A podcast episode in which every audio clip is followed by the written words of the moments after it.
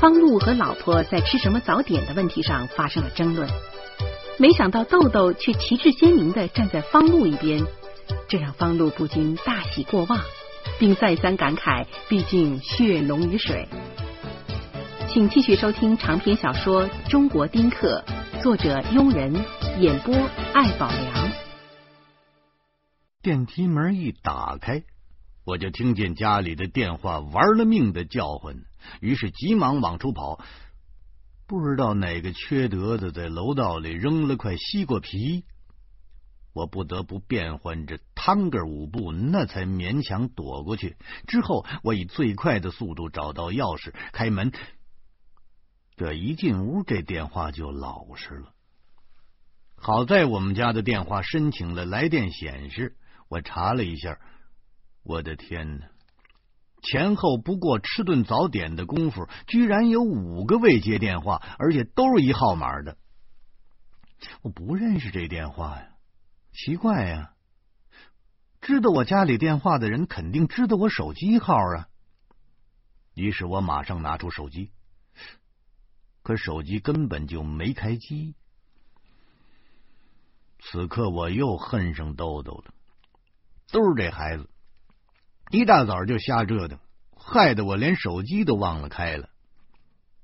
作家是自由职业者的一种，所谓自由职业者，也就是在家里等电话的人。没电话，那么就失去了与外界联系的工具了。我回头瞪了豆豆一眼，这孩子挺老实的，一进门就抱着电视看上动画片了。老婆也很识趣儿。正坐在豆豆旁边提问呢，这人是谁呀？豆豆说：“柯南是个比警察还聪明的神探。那个女人肯定是凶手。”老婆煞有介事的点头：“嗯嗯，那凶手还挺好看的哈。”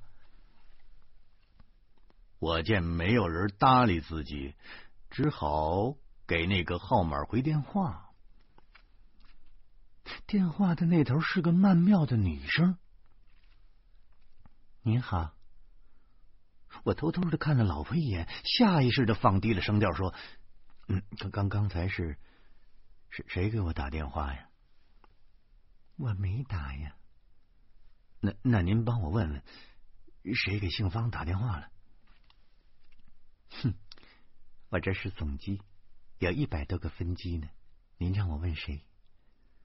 我又问，那那您这是是什么单位？县务公安局。公公公安局？公安局给我打什么电话呀？我心里想，这不没没事吓唬人吗？这不是，我是作家，跟公安局没有任何来往啊。但脑子一转，我马上想起了中年人。难道中年人又出事了？可又一转念，还是不对呀。这一带属于丰台区啊，中年人就是被正式拘留了，也应该是丰台区的拘留所，跟宣武公安局有什么关系啊？我怎么知道？这事得问你自己啊。电话里的女生稍微带着一点讽刺，他呵呵一笑，不卑不亢的把电话给挂了。我是越想越生气，总机小姐的言外之音明明就是你干过什么你自己知道，你别跟我装糊涂。哼，哎，就这警察眼睛里啊，没好人。这就是他们的职业病。我老婆自来就有一心二用的本事，她的眼睛追随着动画人物的嬉笑怒骂，耳朵却在听我打电话呢。她看我傻站着发呆，就阴阳怪气的说：“公安局干嘛给你打电话呀？”谁知道？我恼怒的看了豆豆一眼。如果早晨就把手机打开。现在还用得着跟总机小姐打哑谜啊？孩子就是祸害，早晚得倒霉在他们身上。想到这儿，我又抄起了电话，先是给方志的手机打，然后给方志的家里打，再之后给大哥、二哥、方志的单位打电话。可这一大圈转下来，还是没有方志的任何线索。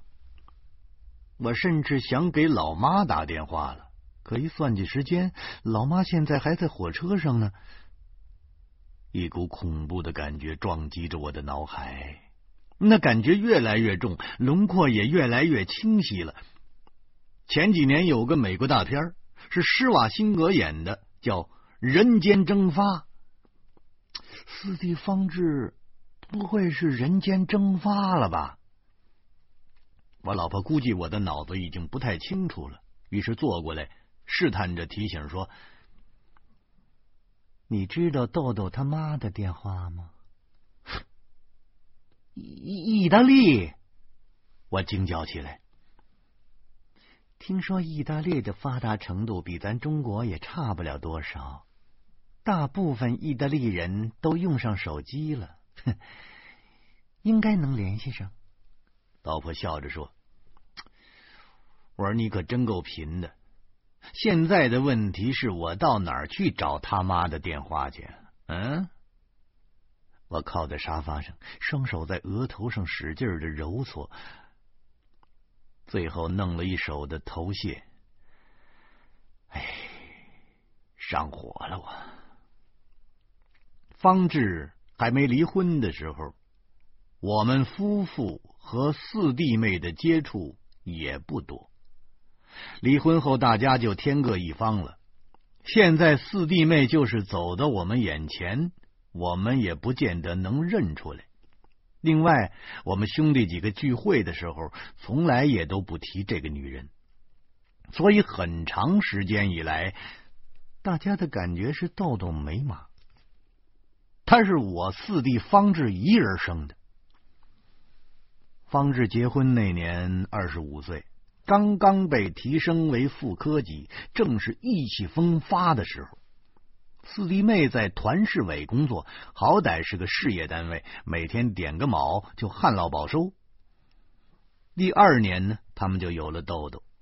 方志对这孩子真是关心，逢人就夸儿子是大大的天才，天天把儿子抱在怀里，唯恐他长了翅膀飞喽。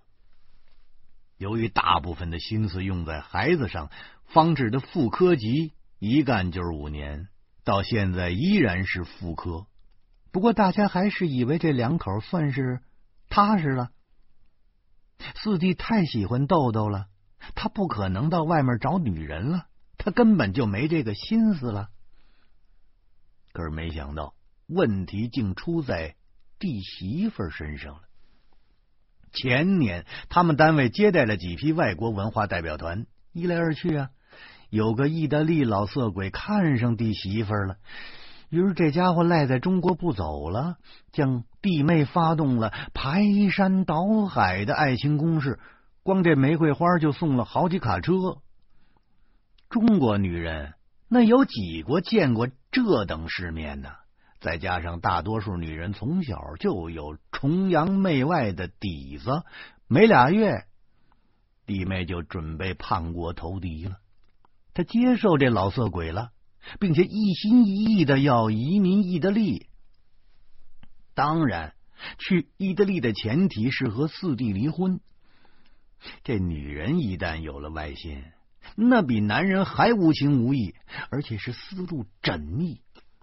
弟妹担心四弟会发疯，特地在大街上向四弟方志提出的离婚。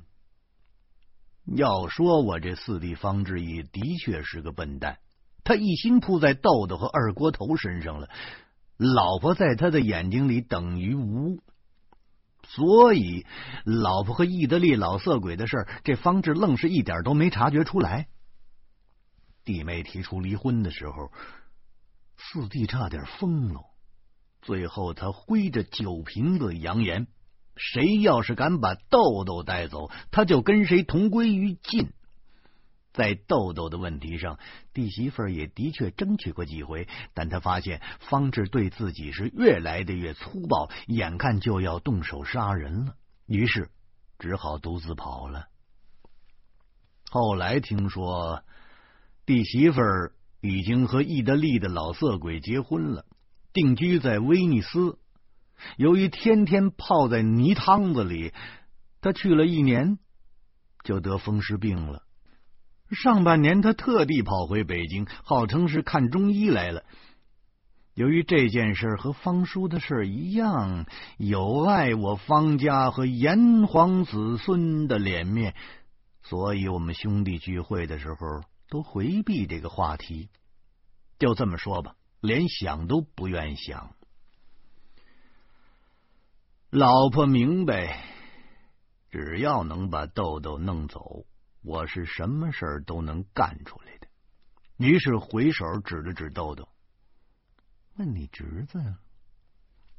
对对对对对，可豆豆知道吗？我一步跨到了豆豆身边，和颜悦色的说：“豆豆，你知道妈妈的电话吗？”豆豆的心思一直在动画片里。当听到“妈妈”这两个字的时候，他浑身哆嗦了一下，几乎是惶恐的瞪了我一眼，然后接着看他的动画片，没有回答问题的意思。我心里想，现在这孩子也忒没规矩。三大爷刚请你吃完包子炒肝，扭脸你就拿眼睛剜我，你就还不如一条狗。叨叨，三大爷跟你说话呢啊！啊！我强忍着怒气，他要是我孩子，哼，你嘴巴早过去了，看你说话不说话。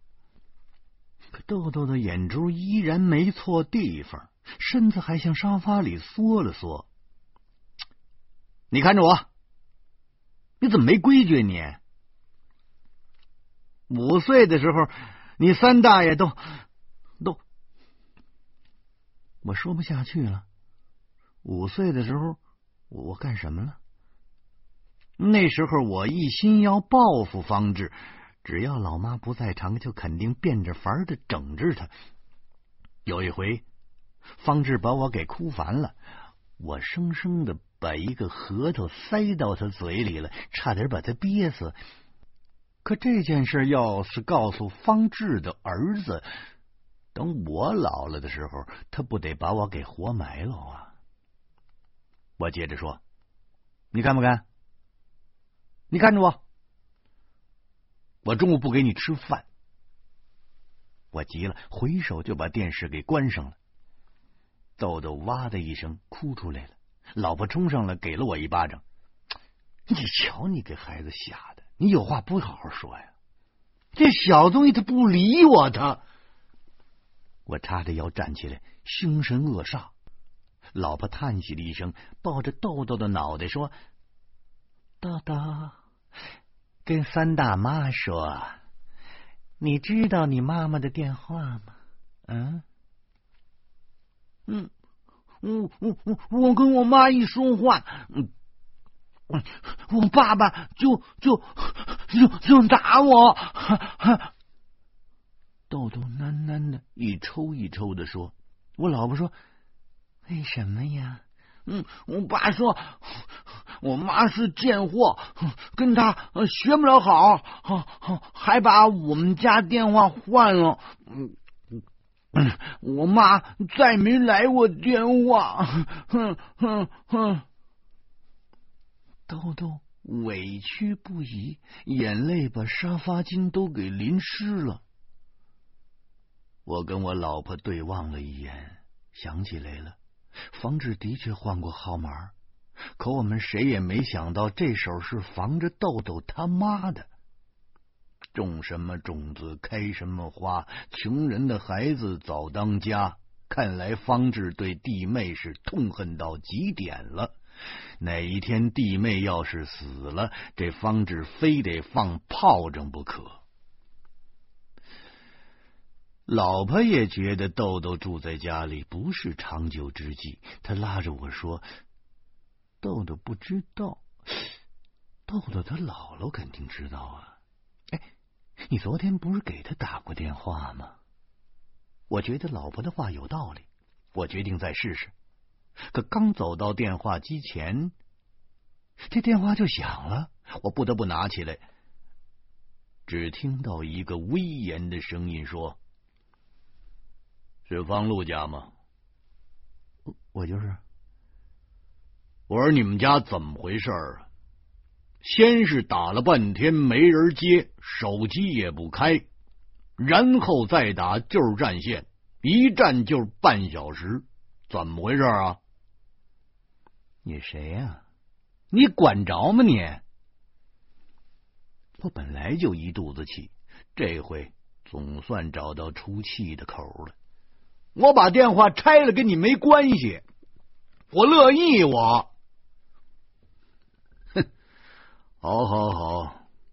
告诉你啊，我这儿是公安局。那威严的声音已经不那么威严了。你，你少拿公安局吓唬你！你公安局怎么你？公安局敢把我抓进去？我没犯罪，你敢碰碰我？你碰我，我行政诉讼去！我让你吃不了兜着走！我告诉你一声啊，我这辈子求不着你们我。哥，你少说两句吧。这时候，电话里突然出现了另一个声音。对方的电话显然是挂了免提的。我头一个耳朵竟然没听出这人是谁。仔细一咂摸，这声音，他是他是四弟方志的。这个时候，那个威严的声音又言语了：“你不是说你哥是作家吗？啊，我怎么听着跟卖西瓜似的？”只听见方志说：“原来我爸呀，那的确是卖过西瓜，那我们从小那都看过瓜摊儿。”我心里这叫难过呀。八几年的时候，我爸的单位不景气，的确是卖过西瓜。就这不争气的老四，怎么把家里的老底儿都给兜出去了？要是战争年代，他保证得当叛徒。哎，方志，你你有事没有啊？你把孩子扔我这算什么事儿？你啊，你赶紧把孩子接走！你，我极其不耐烦的喊着。三三哥，这这孩子我是接不走了。这个，你你到公安局来一趟，我这个有事儿跟你说。人方志语气低沉，口齿竟有些含糊。啊，你你你怎么了？你这回是我真担心了。四弟不会是因为贪污受贿给抓起来吧？我这四弟自从弟妹跟意大利老色鬼跑了以后，天天盼着发财，号称发财之后就把比萨斜塔买下来，还外带十几个佛伦萨姑娘。他要让意大利人看一看，咱中国人那不是好欺负的。可为这事，我劝过他好几次啊。人这东西，一旦想发财、想疯了，那就连天王老子都不怕了。三哥，您您您现在就来吧啊！那个我在二楼的审讯室呢。说完了，方志竟然把电话给挂了。我举着话筒。半天没动地方，坏了！方志真让人家给抓起来了，我怎么办？难道我真的要当豆豆的监护人？凭什么呀？仅仅因为我是他三大爷？刚扔下电话，豆豆就跑过来揪住我的衣角说：“三大爷，我爸爸是不是不幸了？”你说呀，我爸在哪儿呢？我苦笑着拍了拍豆豆的脑袋，别胡说，是什么叫不幸啊？你爸，嗯，你爸要要去外地出差了啊，让三大爷到火车站送送他啊。你乖乖的跟三大妈在家，不许乱跑。说完，我回卧室找衣服，老婆也跟进来了。我怕她多想，马上解释说：“没没事没事，这估计啊是在街上跟人打起来了，交点罚款就能出来。”老婆不太相信，真的，打架这事儿啊，顶多拘留半个月。我想把事情说的稍微严重一点，好让老婆有个思想准备。哟。半个月呀，这么说豆豆得在咱们家待半个月了。说到这儿，老婆惶恐的伸出了十个手指头，但是马上发现手指头生的太少，应该是十五个。哎呦的，将就将就呗！啊，哎，我叹息了一声。其实我的心里更没底儿，谁知道方志到底犯什么事儿了？哎，我我去一趟啊！你看豆豆啊，别让他把咱们家一把火点喽。说完了，我甩下老婆和豆豆，急匆匆的出门了。